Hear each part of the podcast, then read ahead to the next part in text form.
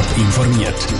Das Radio Top Magazin mit Hintergrund, Meinungen und Einschätzungen mit dem Pascal Schläpfer. Wie fest werden Kinder bei der Buchauswahl von der Kategorien Mädchen und Buben beeinflusst? Und wie gehen Corona-Massnahmen auf den total ausgebuchten Campingplatz im Sendegebiet auf?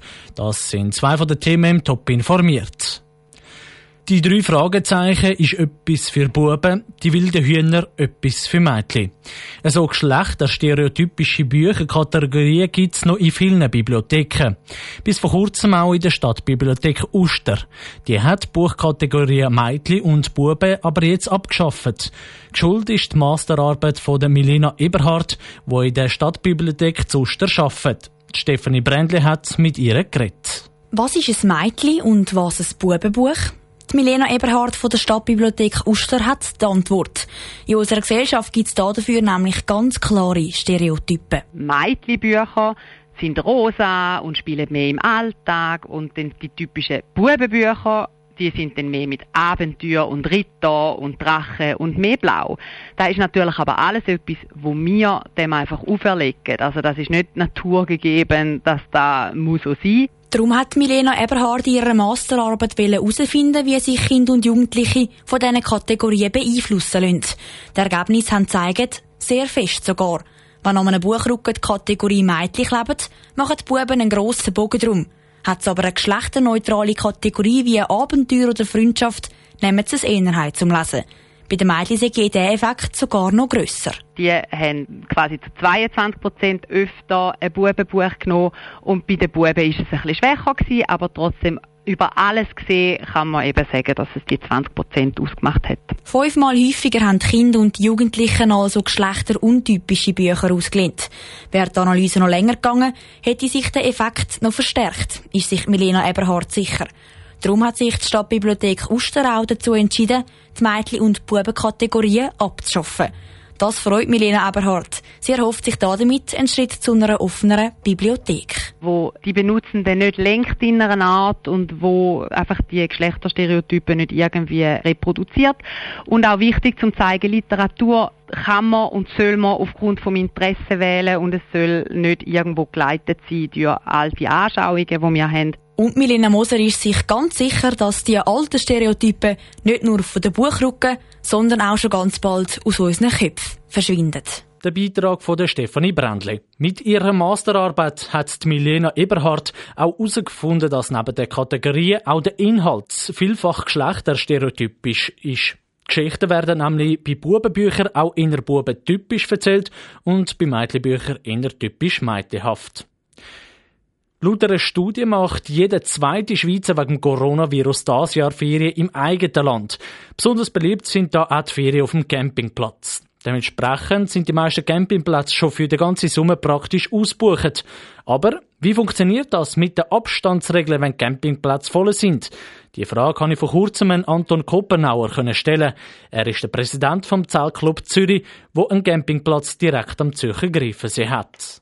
Herr Koppenauer, kann man auf den Campingplätzen die Abstandsregeln und die anderen Massnahmen gegen die Verbreitung vom Coronavirus, wo der Bund eingeführt hat, überhaupt einhalten? Ja, wir können schon gewisse Vorsichtsmaßnahmen einhalten. Also wir tun zum Beispiel auf unserem Campingplatz schauen, dass wir Abstand haben zwischen den Zelten oder zwischen den Wohnwagen und dann ist es einfach beschränkt. Also wir tun nicht einfach aufeinander aufbiegen bis zum geht nicht mehr, weil das ist dann nachher nicht mehr gut, oder? Wenn so viele Leute aufeinander oben sind, das ist dann wirklich gefährlich. Und da schauen wir schon, dass es eingehalten wird, oder? Sie haben gerade ein paar Massnahmen aufgezeigt. Jetzt gibt es ja auf dem Campingplatz, vor allem am Seeufer oder auf dem WC oder in der Wäschhalle, die Situation, dass viele Leute an einem Ort sind und sich dort aufhalten.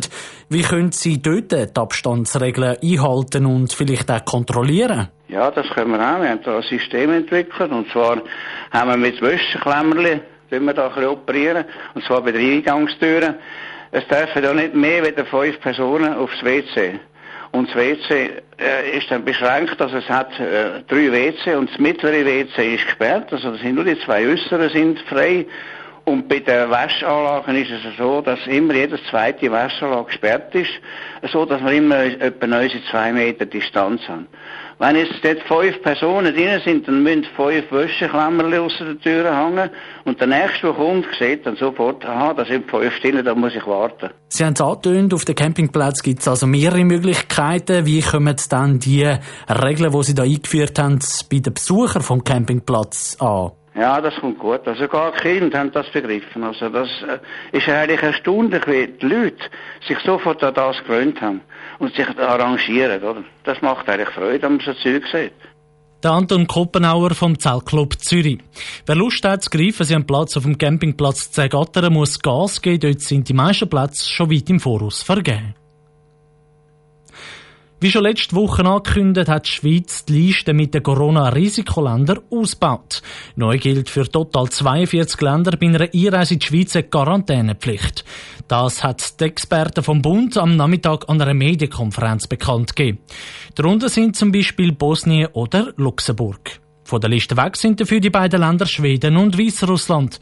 Cosette Espinosa berichtet aus dem Bundeshaus von der Medienkonferenz.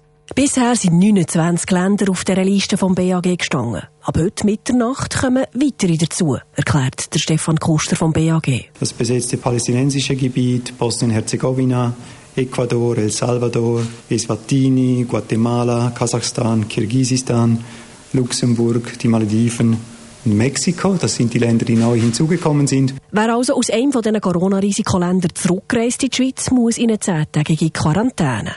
Aktuell betrifft es gut 6000 Personen, die sich freiwillig gemeldet haben, sagt der Stefan Koster weiter und ergänzt. Die Liste wird länger, aber die Leute sind sich auch immer mehr bewusst, dass die Liste wachsen kann, dass es die Liste gibt. Sie sind verpflichtet, sich mit dem auseinanderzusetzen, bevor sie wegfahren.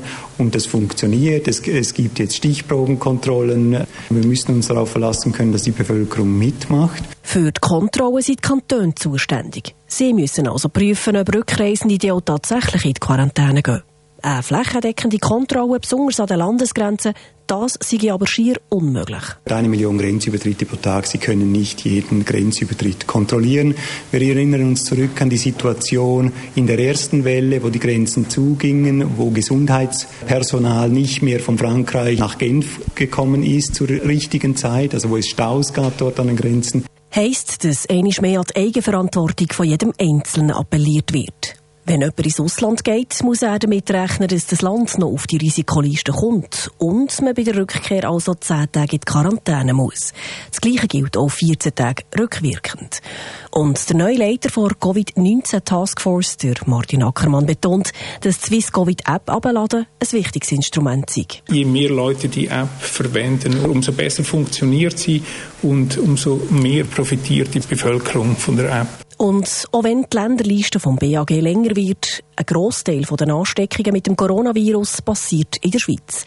Man müsse das Virus also auch in der Schweiz kontrollieren, so der Tenor beim BAG.